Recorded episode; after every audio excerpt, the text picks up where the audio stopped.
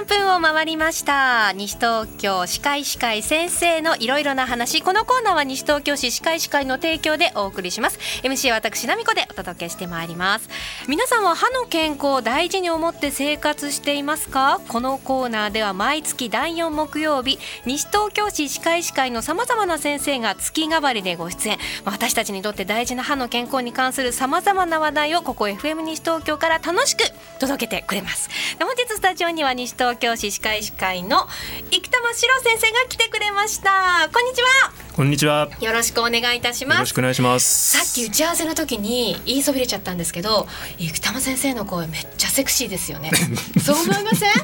ね、うん、あのマイク通したらさらにそう思いました、うんうんうん、いい声してますよね、うん、本当に生の声もいい声なんですけどマイクを通すとさらにセクシーになるなってね思っちゃいました。惚れ惚れしながらお付き合いいただきたいと思いますが、えー、あのそんな生玉先生なんですがすみませんちょっと緊張するんだよねってお話をしていてくれたのにもかかわらずこんな話からすみません。先生大丈夫ですか？あの頑張ります。はいよろしくお願いいたします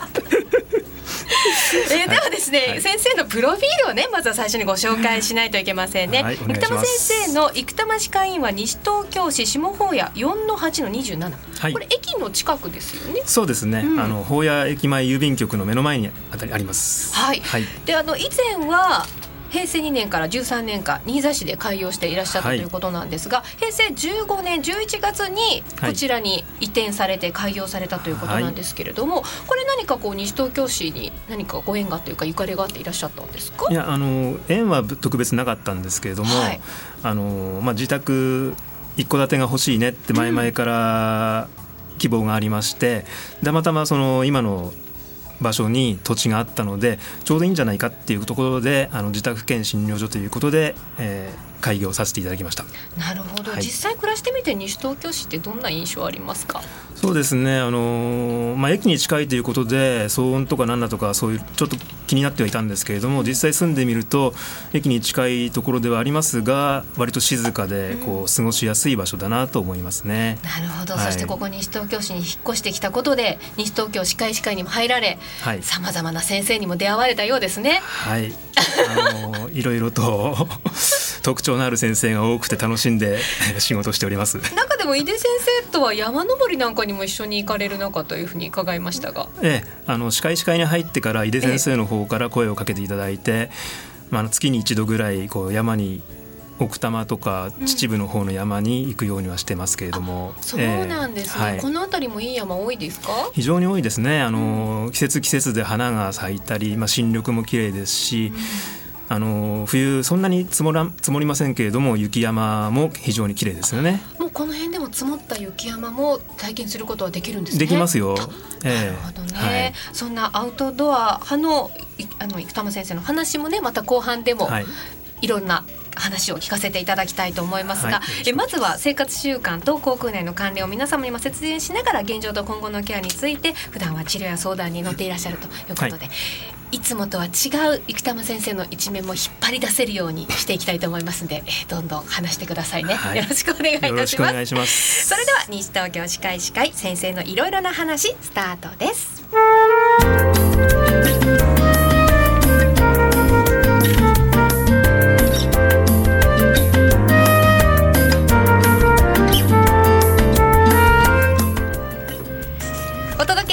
ます。西東京歯科医師会先生のいろいろな話。それでは本日のゲスト西東京歯科医師会生玉史郎先生にお話これからどんどん伺ってまいりましょう。あの生玉先生なんですけれどもオリンピック盛り上がりましたけれどもラグビーをずっと学生時代はやってらっしゃったんですか？はい、えー、大学の時にラグビーをやってまして、うん、スタンドオフというポジションで、はい、えー、6年間頑張りました昨年ぐらいからね日本のラグビー熱盛り上がってますが、そうですね、これはどうご覧になってらっしゃいますか？いやあの自分がラグビーやってたせいもあって、ラグビーっていうのはもう言葉聞くだけでワクワクしてしまうんですけれども、ワールドカップでは南アフリカを撃破し、でオリンピックでも7人制ラグビーでしたけれどもニュージーランドフランスを破りあのかなりこう世界的にも日本のラグビーっていけるなっていうところが日本のラグビーの存在感をしっかりこうアピールしてくれた試合だったなと思います。そうですよね、はい、私もその昨年でしたっけワールドカップで南アフリカを破った時に、はい、あのラグビー自体私実はそんなにルールもよく分からってなかったんですが、えー、ものすごく面白かったというか、うん、見応えのある試合だなと感じたんですがそうです、ね、ラグビーをよく知ってる人から見てもあれは熱い試合でしたか？いや熱いですよ。それにあのテクニック的な面がやっぱり知ってる身からすると、うん、あの見どころにはなるんですけれども、はい、こうやっぱりうまい試合運びをしていたなっていうのが、よくこう心打ちましたね私の方としては。日本でもワールドカップが今度開かれるじゃないですか、はい、そこに向かって日本のラグビーってすごく急成長してるんですか？してますね、あの若手がどんどん育ってますし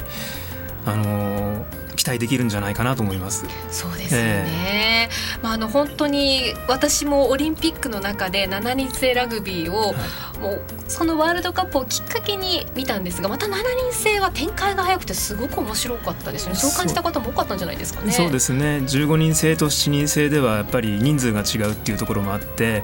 あの7人制の方が隙間が多いのでその隙間をいかについて一気にゴールに持っていくかっていうそういう試合運びが多いですよね。やたら大きくていかついじゃないですか、はい、ラグビーの選手って、はい、それがものすごいスピードで走ると、はい、意外な大型動物が意外なスピードで走ったような印象があって、あの私の中ではラグビーご存知の方もしいたらちょっと失礼なのかな。カバさんってそんなに速く走れるイメージがなかったのにめっちゃ速いじゃないですか。それぐらいの意外性が私はラグビー選手ってあんなに速いんだっていう意外性があったんですけど、はい、あれ速くないとやっぱダメなんですかね？そうですね。やっぱ速くないとダメですね。あそうなんですか、えー、日本の選手のその足の速さっていうのは世界で見ていくとどのレベルなんですか？どうでしょう。あの、まあ、人それぞれですから、はい、あの比較するっていうのもどうかと思うんですけれどもやっぱり速い人は速いなりのポジション遅いな人は遅いなりのポジションがありますから。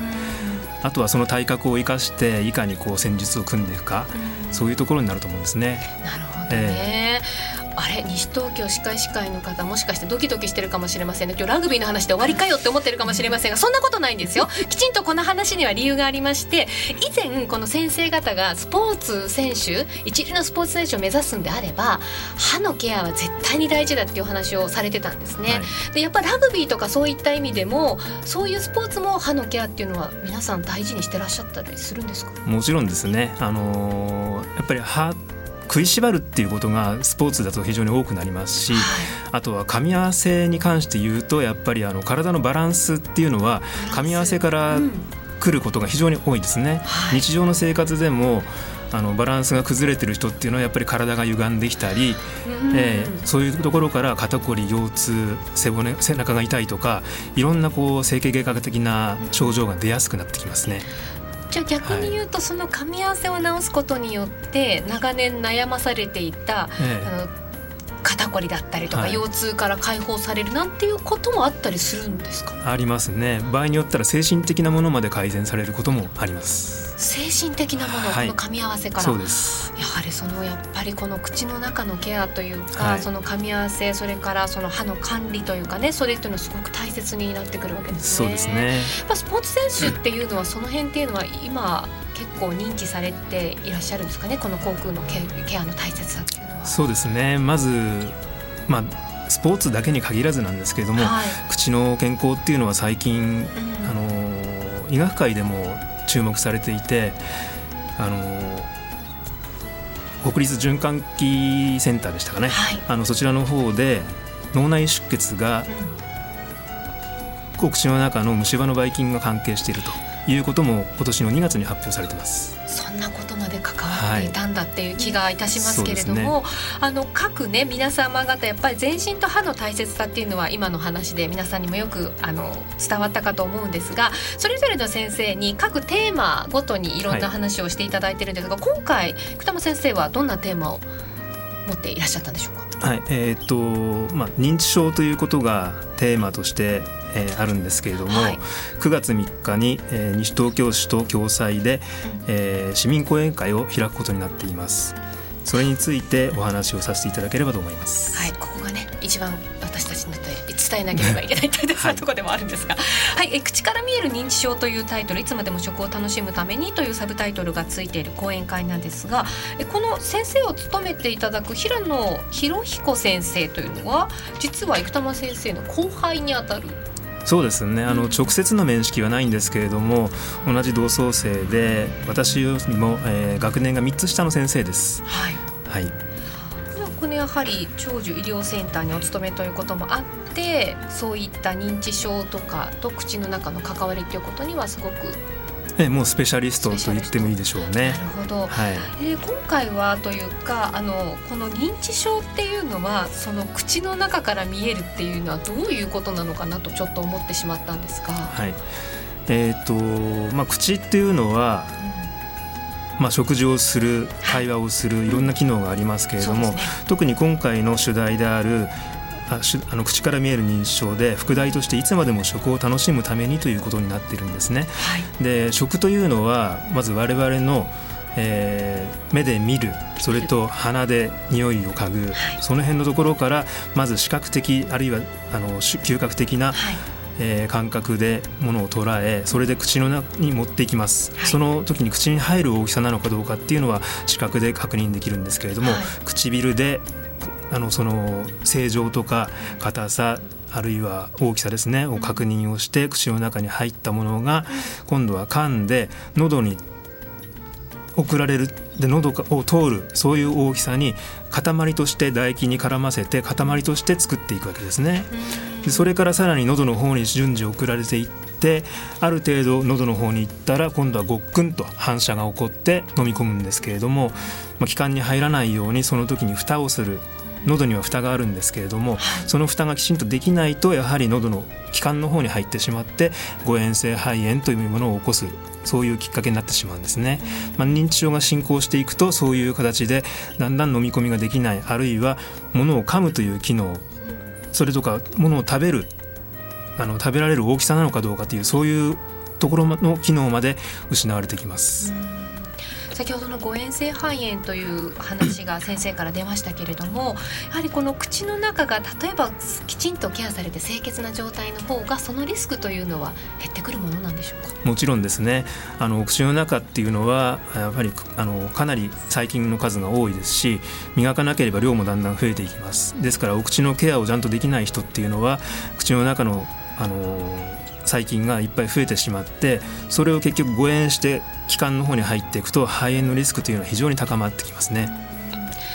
ほど。ということはその誤嚥性肺炎その認知症が進んできますと脳から信号が出て気道の方に食べ物だから食道の方に蓋をするという信号がもし弱まってきたとしても、はい、口腔ケアがきちんとされていればそのリスクを減らすことは十分にできるとそういうことですね。はい、本当に歯の口の中のケアというのがとても大切だなということがよくわかるんですがあのこれは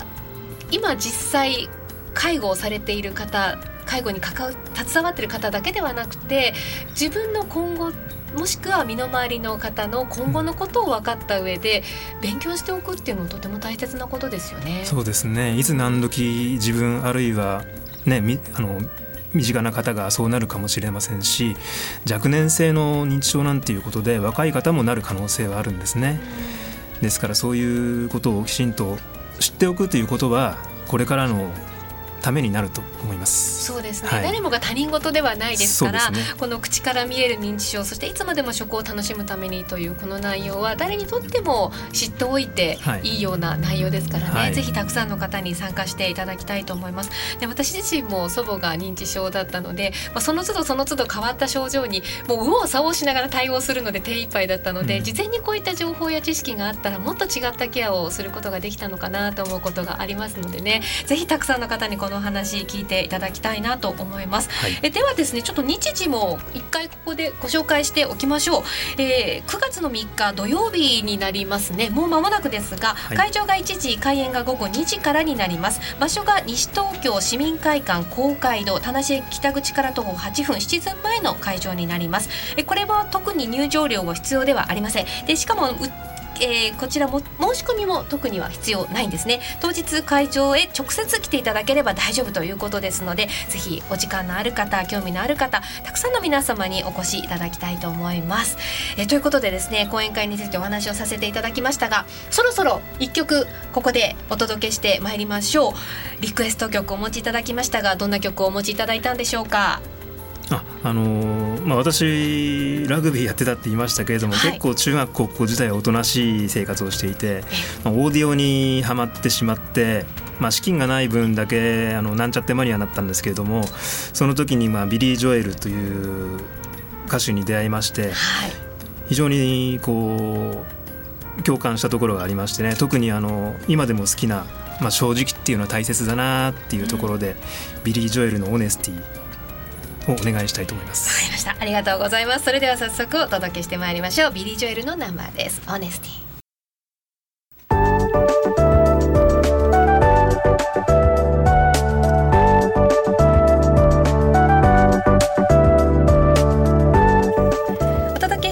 西東京歯科医師会先生のいろいろな話引き続き西東京歯科医師会生玉史郎先生にお話を伺っていきます。生玉先生引き続きよろしくお願いします。よろしくお願いします。もうラグビーから始まって、はい、スポーツと歯の件関係それから全身と歯の関係から認知症まで、はい、幅広く今日はお話をしていただいてますけれども。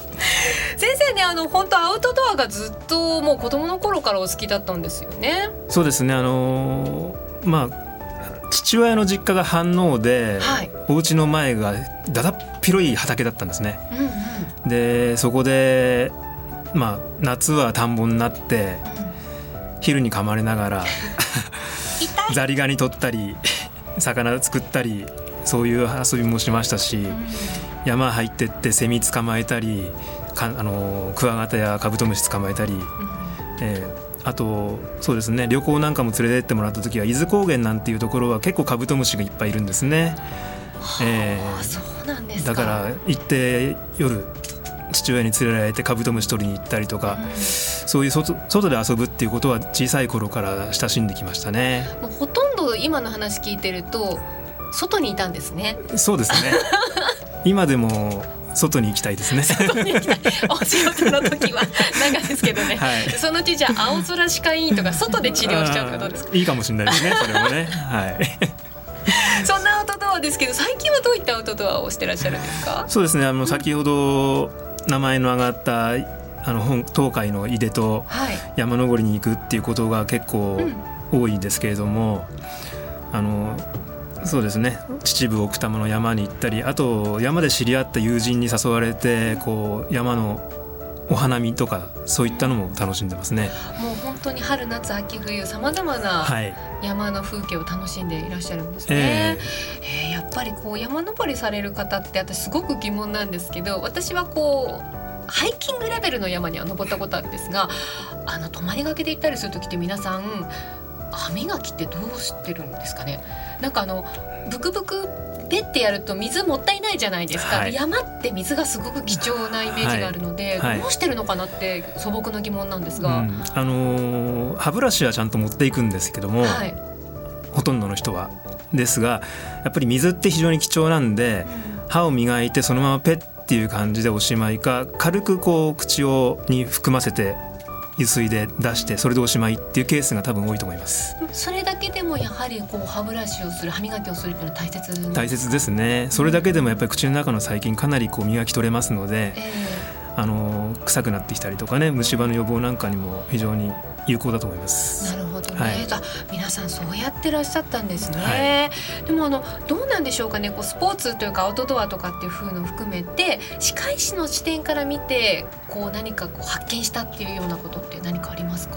スポーツですか。スポーツやアウトドアを関わっていってあの体を動かすっていう視点で見ると、はい、やっぱり体のバランスってとても大切だと思うんですね。なるほど。あの左右対称っていうのは、まあ、理想は理想ですけれども、まあ、それに近い状態を作ってあげる。で重心にちゃんと体重が乗っかってるかどうかっていうところが大切でそのビルの屋上には地震をの揺れをちょうど干渉する重りが乗っかってる高いビルになるとそうなりますけれども、はい、それが実は人間では下の顎科学ですね。これがその役割を担っているという話もあります。このちっちゃなところでそうです。バランスをとってるんですか、はい、これは大学の研究機関なんかでも細かくこう研究されていてそういうデータもだんだん上がってきてるんですけれどもあの大きな揺れあるいは細かい揺れそういった揺れで体の重心バランスを整えているというそういう結果も出てます。あのすごくスポーツをする上でバランスは、野球もそうですしあとあのくるくるもあるスケートの選手とか、うん、どのスポーツとってもバランスって大切なんですがそういうところっていうの噛み合わせというか、はい、それっていうのはスポーツ選手はすごく重要視してたり治療してたりすることってあるんですか？そうですね。あの今回のオリンピックでも私ちょっとやっぱりそういう目で見てしまうんですけれども、はい、もしかしてこの人噛み合わせの治療ちゃんとできてたらメダル取れたかな？なんていう。本当に？そんなそこまでですか、うん、ちょっとそんな目で見ちゃったりもしますね。いやそれはぜひお便り書いてあげてください。噛み合わせを見直してみてはいかがですか？でもそれってもしかしたら歯医者さん視点でないとわからないことそうですね。特にこう私はそういうのが興味があったので、えー、歯医者としてもそっちの方面で多少勉強もしたりしてますけれども、うん、はい、そういう目で見ちゃってますね。なるほどね。スポーツ選手とその噛み合わせっていうのは、はいどうなんですかね？今後そういうこともすごくこうケアとしてしてなっていくんですかね？あやっぱりそうでしょうね、あのー、最初は能力でずば抜けた人っていうのはいるんですけれども、それがあのもっともっと上のオリンピック目指すとかそういうレベルになってくるとやっぱり一人だけではダメであのいろんなトレーナーさんもいたり医療の関係者もいたりもちろん歯科の関係も必要だと思うんですね。うん今実際どうなんですか？例えばチーム何々さんみたいなので、はい、その帯同するメンバーの中とかケアをする中に、えー、歯医者さんっていうのは入っているんですか？入ってる人も人もいますね。あの私の友人で高校生のラグビーチームにあのスポーツマウスガードを提供しているそういう友人もいます。やっぱりちょっとずつその航空ケア噛み合わせ、そのバランスとそのスポーツ選手っていうのがすごく見直されてるというか新たな発見が今されてる段階ということなんですかね。そうですね。もうだいぶそういうふうな認知されてきてからは時間も経ってきてると思いますけれどもまだまだ底辺は少ないと思うんですよね、これから広がっていくんじゃないかなと思いますけどね。なるほど、えー、その噛み合わせなんですけれども2020年、はい、ね、ちょっとあの今後東京オリンピックがありますし歯医者さんはこれからますます活躍の場というか活躍していただいてどんどん皆さん噛み合わせを 直していっていただいて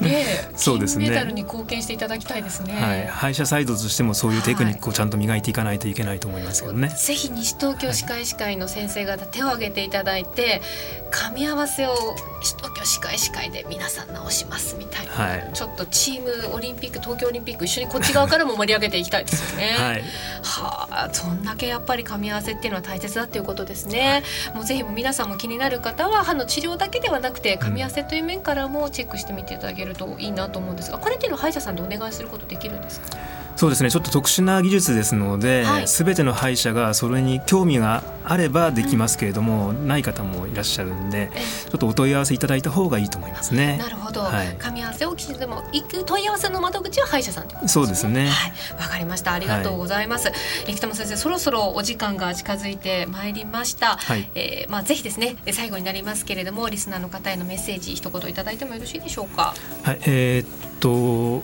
まあ西東京歯科医師会、えー、市民の皆様のためにいろいろ頑張っております。えー、これからも、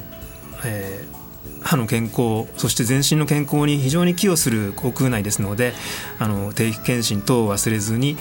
いらしていただけたらと思います。よろしくお願いします。どうもありがとうございます。菊玉先生楽しいお話今日もありがとうございました。ありがとうございました